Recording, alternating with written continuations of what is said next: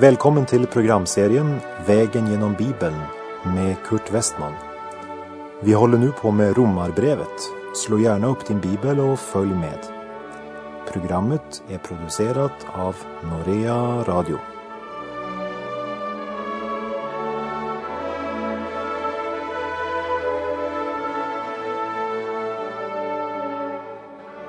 Vi avslutade förra programmet med vers 11 och 12 i Romarbrevets sjätte kapitel. Så skall också ni se på er själva. Ni är döda från synden och lever för Gud i Kristus Jesus. Det står inte att vi ska akta synden i oss som död. Det leder bara till självbedrägeri och syndfrihetslära. Gud vill ju verkligen att vi som tror på Jesus ska inse att det finns synd i vårt liv och den ska vi bekänna för Gud. Men den synd som vi inser och bekänner inför Gud, den ska vi betrakta oss själva som döda ifrån. Och samtidigt ska vi betrakta oss som levande för Gud. Båda delarna i Kristus. Vi ska betrakta oss själva som döda för synden men som levande för Gud. Synden ska därför inte härska i våra dödliga kroppar så att vi lyder dess begär. Det vill säga, vi som blivit rättfärdiggjorda av Gud ska genom vårt liv och våra handlingar leva ett liv som samsvarar med det vi är. Och det här är viktigt för Paulus att slå fast eftersom det fanns sådana som bekände sig till den kristna tron men som var starkt påverkade av den hedniska bakgrund de kom ifrån och som därför hade en tendens att betrakta till exempel otukt som ett adiafora som inte var så viktigt egentligen.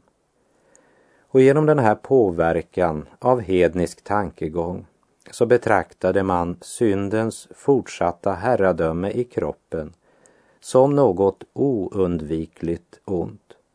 Eller till och med som något som inte hade så stor betydelse. För man var ju inte under lagen längre. Men frälsningen är inte att ingå kompromiss med synden utan istället var det att betrakta sig själv som död för synden, men som levande för Gud. Synden ska därför inte härska i våra dödliga kroppar så att vi lyder dess begär, förkunnar Paulus. Vi ska inte lyda synden, vi ska lyda Kristus. Vi läser i Romarbrevet 6, vers 13. Ställ inte era lemmar i syndens tjänst som vapen åt orättfärdigheten, utan ställ er själva i Guds tjänst.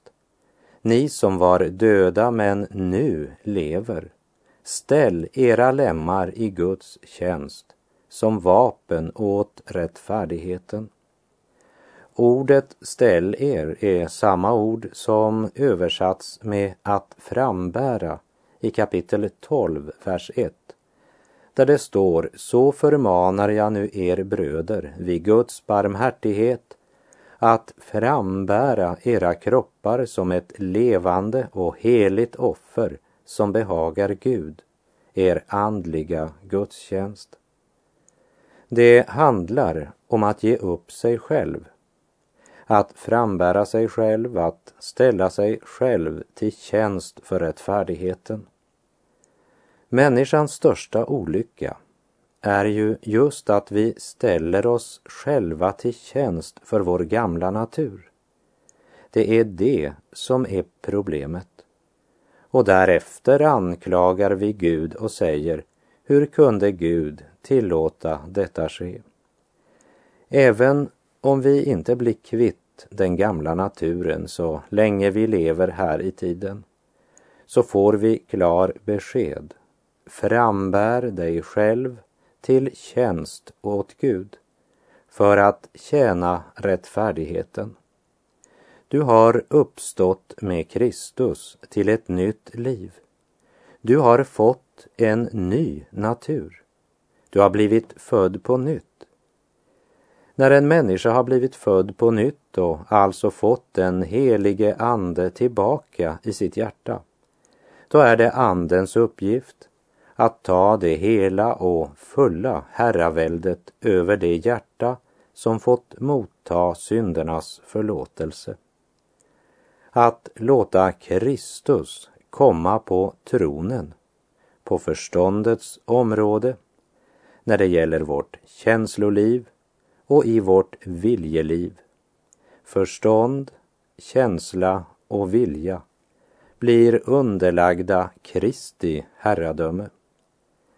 Frambär era lemmar i Guds tjänst. Det talar om konkreta detaljer i liv och vardag. Vad är det som är ditt problem? Ja, jag vet i alla fall vad som är mitt. Vad än det gäller så frambär det inför Gud. Häftigt temperament, ja, bär det fram inför Herren och tala med honom om vad än det nu gäller. Hur är det när det gäller att tala negativt om andra? Skvaller, baktalelse? Ja, om din tunga är ett problem, frambär tungan inför Gud. Och i vår tid flödar ju omoralen och det är lätt att bli påverkad. Är det sex som är ditt problem? Frambär ditt tankeliv inför Gud. Tala med Gud om allt. Ställ dina lemmar i Guds tjänst som vapen åt rättfärdigheten. Och kom inte och säg att du inte kan det. För Gud driver inte jäck med dig när han uppmanar dig att ställa dina lemmar till hans tjänst för att tjäna rättfärdigheten. I Galaterbrevet 5, vers 16 säger Paulus vad jag vill säga är detta. Vandra i anden så kommer ni inte att göra vad köttet begär. Att vandra i anden, det betyder att du genom tron tillägnar dig den seger som redan är din i kraft av Jesu försoningsdöd och segerrika uppståndelse. Han är din rättfärdighet och det vill Gud också stadfästa i ditt liv om han får. Men eh, Satan, han försöker alltid att vända allt upp och ner. Han gör alltid Guds gåva till en strävan i egen kraft. När Gud säger vandra i anden så kommer du inte att göra vad köttet begär. Så säger Satan ungefär så här. Ja, bestäm dig nu för att inte göra det som köttet har lust till. Då kommer du att vandra i anden. Som om livet i anden skulle vara en belöning för att du inte gjorde det som köttet hade längtan till. Men det är Satans strategi. Att du ska bli mer upptagen och fokuserad på dig själv än på Kristus. Det finns inte något mer misslyckat och mer förtvivlat än när köttet ska försöka vara heligt. För den enda rättfärdighet som vi uppnår genom köttet, det är egenrättfärdigheten. Och då försjunker du antingen i självmedlidande eller till självberöm. Och Satan vet att han har vunnit när han får en människa att bli mera upptagen med sig själv än med Kristus. Det är därför han byter ut konsekvens med metod. Men att vandra i anden är inte en belöning. Det är metoden. När du är beroende av Jesus för vartenda litet steg du tar i livet, då segrar han i dig den seger som han redan har vunnit över synd och död och Satan. Räkna dig som död för synden, men levande för Gud. Och vi läser vers 14 i Romarbrevets sjätte kapitel. Synden ska inte vara herre över er, ty ni står inte under lagen utan under nåden. Vi ska inte ställa våra lemmar i syndens tjänst. För det är inte synden som ska vara herre över oss, men Kristus. Och att ställa sina lemmar till syndens tjänst, det kan ske på så många olika sätt. Det är vårt självliv som är grundsynden. Om än en kristen bekännare bedriver synden i fina och kamouflerade former och med en självvald gudsfruktan så är det ändå inte Gud han tillber utan det är bara ett annat sätt att ställa sig till tjänst för orättfärdigheten. Därför gäller det att se vad Guds ord säger och inrätta sig efter det. För synden ska inte härska över oss. Och begrundelsen är, vi står ju inte under lagen, men under nåden. Och här är det viktigt att förstå att det här ordet är inte en befallning utan ett löfte. Det är endast nåden som härskar till rättfärdighet och evigt liv. Lagen är spegeln som avslöjar sjukdomen och Kristus är det enda botemedlet.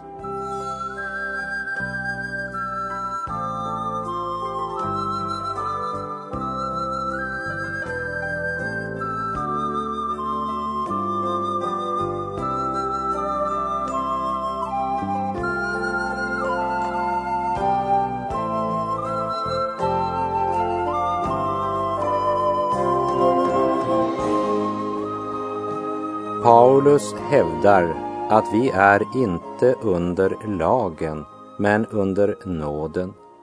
Och så säger han i Romarbrevet 6.15. Hur är det alltså? Ska vi synda eftersom vi inte står under lagen utan under nåden? Det finns faktiskt folk som hävdar att det att leva under nåden lätt kan föra till att man syndar. Men då har man inte förstått Kristus eller den helige Gud. Här säger också Paulus rakt ut att det är omöjligt att den som lever under nåden skulle komma att leva i synd. Man kan inte tjäna någon annan än den man bjuder sig fram till tjänst för. Om en kristen ställer sina lemmar till tjänst för synden så är han inte längre i nåden. Vi tillhör den som vi lyder. Tron handlar inte om ett intellektuellt beslut, men om hjärtats lydnad. Och villkoret för att bli frälst är mycket bestämt. Genom tron på Jesus tar vi emot allt för intet och vi kan endast tjäna Gud efter en helt bestämd förutsättning genom att räkna oss som döda för synden och som levande för Gud genom Jesus Kristus och genom att ställa våra lemmar till rättfärdighetens tjänst.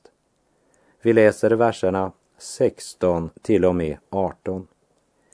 Vet ni inte att om ni gör er till slavar under någon och lyder honom, då är ni hans slavar och det är honom ni lyder, antingen under synden, vilket leder till död, eller under lydnaden, vilket leder till rättfärdighet. Men Gud vare tack, ni var syndens slavar, men har nu av hjärtat blivit lydiga mot den lära som ni blivit överlämnade åt. Nu är ni slavar under rättfärdigheten sedan ni befriats från synden. Med andra ord, när du var i världen, när du var förlorad, så var det synden som rådde. Du tjänade synden, för det var naturligt för dig att göra det. Men att vara fri från rättfärdigheten är ingen frihet men en fruktansvärd träldom under synden och döden. När det talas om att vara slav under rättfärdigheten så är det kanske i vår tid nödvändigt att påminna om vilken status en slav hade. För det handlar inte om en anställd som gjorde en viss tjänst för vilket han fick en viss lön. För en anställd han kan göra vad han vill när arbetsdagen är slut. Under arbetstiden gör han det som hans arbetsgivare önskar. Men när arbetstiden är slut, då är han sin egen herre. Men den status som en slav hade på Paulus tid, det var något helt annat. En slav var helt och fullständigt sin herres egendom. Och det är det Paulus här försöker säga. Och begrundelsen är att du var syndens slav. Men från det har Kristus befriat dig. Kristus är din nya Herre. Du tillhör honom helt och fullt. Och så säger han, vers 19. För er mänskliga svaghets skull använder jag en så enkel bild Ty liksom ni förr ställde era lemmar i orenhetens och laglöshetens slavtjänst till ett laglöst liv, så skall ni nu ställa era lemmar i rättfärdighetens slavtjänst till helgelse. Paulus vill inte på något sätt sammanlikna det kristna livet med slaveri. Men på grund av vår mänskliga svaghet använder han denna enkla bild, säger han, för att göra det klart att den kristne kan inte ha någon annan till Herre än Gud. William Barclay säger Jesus vill inte ha efterföljare som inte har stoppat upp, tänkt igenom och beräknat kostnaden. För kristna livet, det är något mer än ett löfte om trohet givet i ett känsloladdat ögonblick.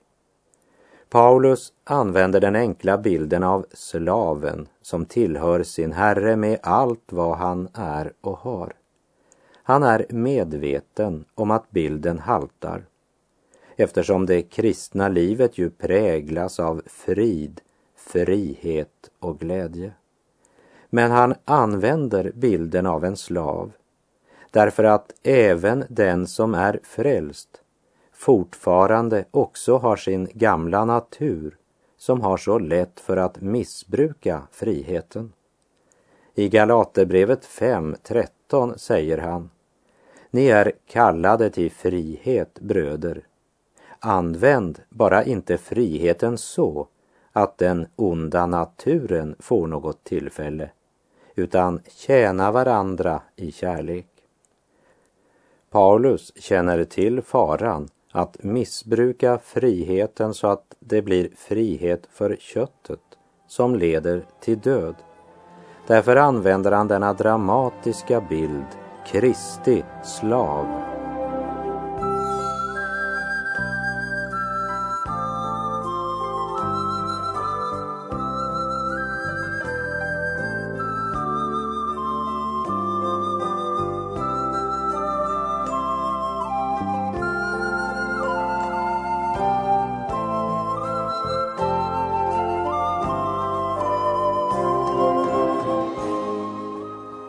Romarbrevet kapitel 6, vers 20 till och med 22. Medan ni var syndens slavar var ni fria från rättfärdigheten. Men vad skördade ni då för frukt? Jo, det som ni nu skäms för. Slutet på sådant är döden. Men nu då ni befriats från synden och blivit Guds slavar blir frukt löften att ni helgas och till slut får evigt liv. När vi levde i synden var vi inte bara utan Kristus, men det var inte heller någon meningsfull frukt i vårt liv. Tvärtom, när vårt liv avslöjades skämdes vi. När man låter sig styras av egoismen, självlivet och lever efter sin egen lust och gör allt det man själv vill, så blir den enda frukten sådant som man måste skämmas för. Men inte nog med det, men slutet på sådant är döden. För synden ger aldrig vad den lovar. Den bedrar människan och den människa som väljer synden bedrar sig själv. För när man minst hade väntat det så skördar man skammen. Och genom skammen går den vägen vidare till evig död.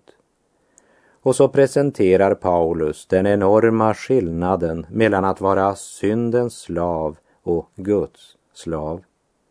Men nu, då ni befriats från synden och blivit Guds slavar, blir frukten att ni helgas och till slut får evigt liv. Frukten blir att ni helgas.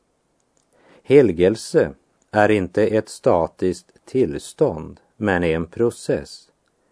Den som verkligen i tro får gripa den sanningen att han är död och uppstånden med Kristus och får räkna sig som död för synden men levande för Gud kommer att upptäcka att detta är revolutionerande för livet i vardag som helg.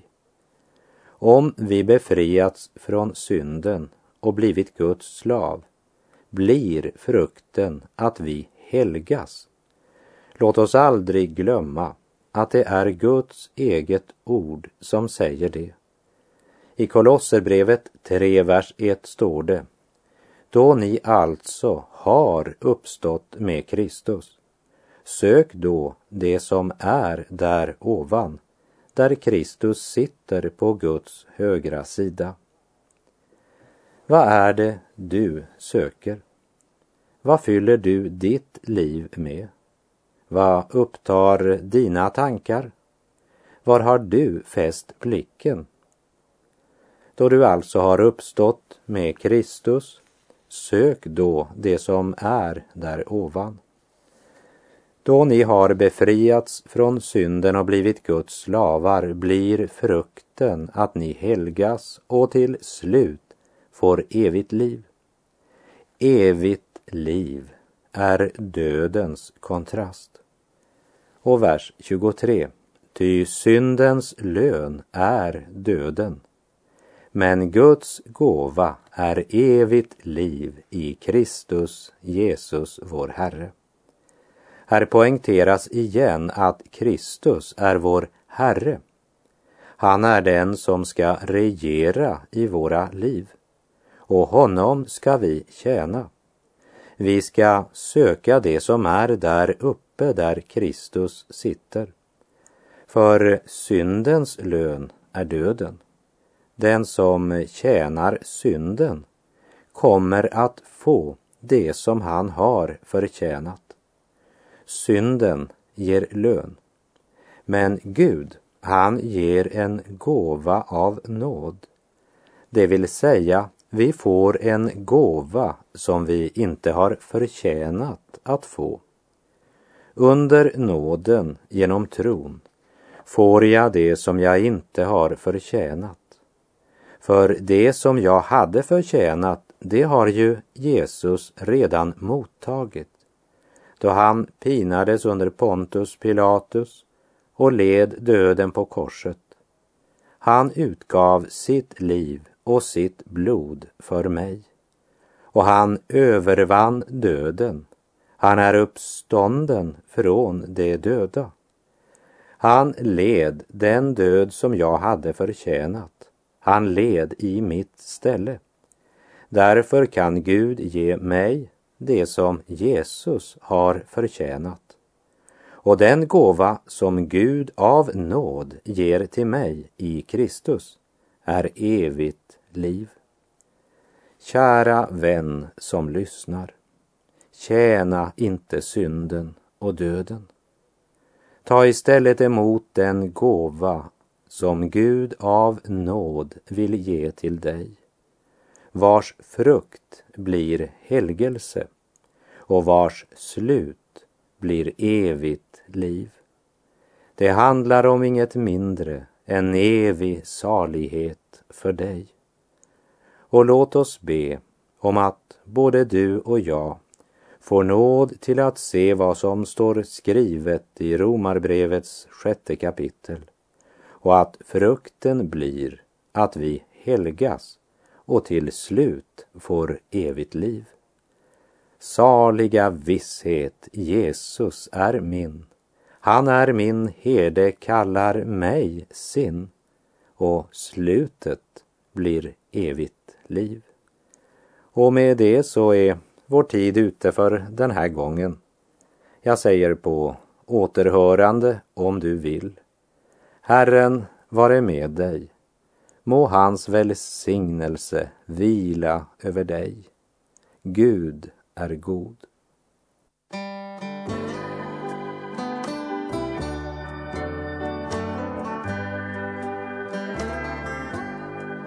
Och jag är trött av min vandring i en värld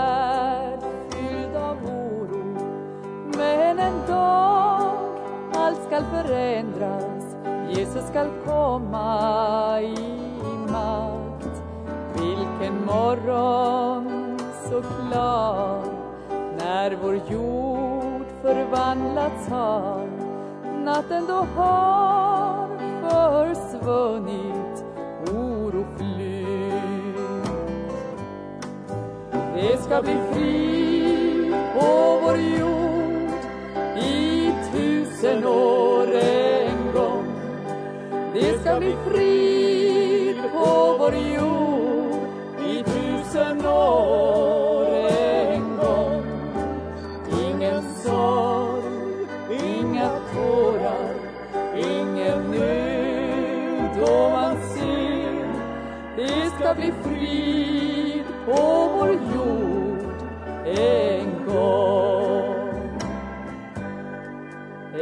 Ett barn då ska leda björn och lejon i vall. Varg och lamm sida vid sida då ska beta i frid. Ingen orm mer skall stinga, intet ont mer råda skall. Ty Herrens ljus ska leda våra liv. Det ska bli frid på vår jord i tusen år en gång. Det ska bli frid på vår jord i tusen år